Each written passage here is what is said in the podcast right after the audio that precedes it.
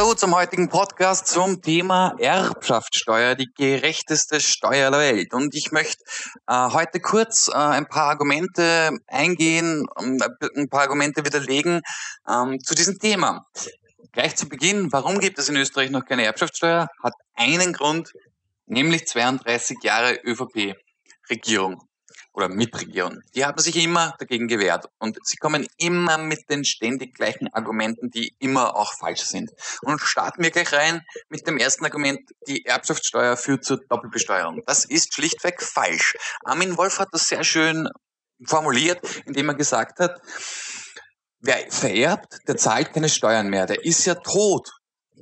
Und wer erbt, hat für das Erbe noch nie Steuern bezahlt. Er bekommt es ja geschenkt.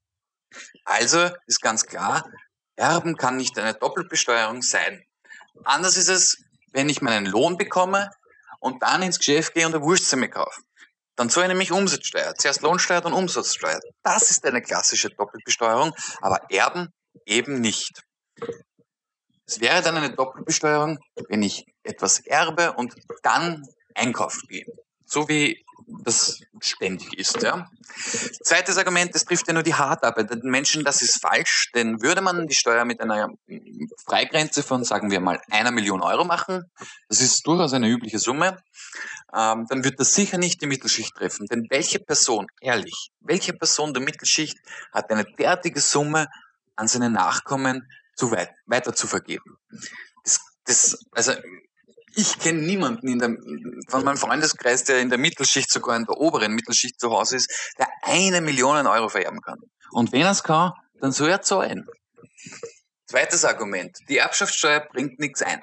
Das ist falsch. Der ÖGB hat dazu eine Studie gemacht.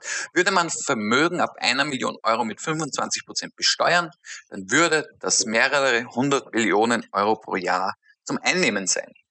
Ich muss das kurz erklären. Freigrenze von einer Million Euro und danach 25 Prozent bedeutet, dass ich eine Million Euro 0 Prozent Erbschaftssteuer zahlen würde und alles, was darüber ist, mit 25 Prozent besteuert werden würde. Das wäre, wenn ich eine Million und ein Euro verdiene, 25 Cent Steuer. Wenn ich zwei Millionen Euro ver, äh, vererbe, nicht verdiene, Entschuldigung, vererbe, dann würde der Erbe 250.000 Euro zahlen. Wenn er 11 Millionen vererbt, würde der Erbe 2,5 Millionen zahlen und so weiter und so fort. Wichtig daran ist ja, dass es eine Leistungsgerechtigkeit einführen würde, denn Erben ist ja keine Leistung. Er hat noch nie was dafür, für dieses Geld gearbeitet, der Erbe. In der Regel. Und wenn ich das geschenkt bekomme, wäre es nur gerecht, dass ich genauso wie wenn ich einen Lohn erhalte, dafür Lohnsteuer zahlen würde. Es würde einfach die Schere zwischen Arm und Reich ein bisschen verkleinern. Drittes Argument, es trifft, oder viertes Argument, es trifft ja nur die Häuselbauer. Das stimmt natürlich nicht, denn bei aller Liebe, welches Haus ist denn schon eine Million Euro wert? Also das muss schon ein richtiger gescheiter Hitten sein. Meine Eltern haben auch ein Haus, aber das ist bei weitem nicht eine Million Euro wert. Und eigentlich müssten das so zwei, zweieinhalb Häuser sein, so Durchschnittshäuser, da bist du ungefähr bei einer Million Euro. Fünftes Argument, die Steuern in Österreich sind sowieso schon hoch genug, das stimmt. Ähm, aber, und da kommt die besondere Ungerechtigkeit zum Vorschein, die Steuern auf Arbeit sind sehr wohl sehr hoch, aber auf Vermögen eben überhaupt nicht.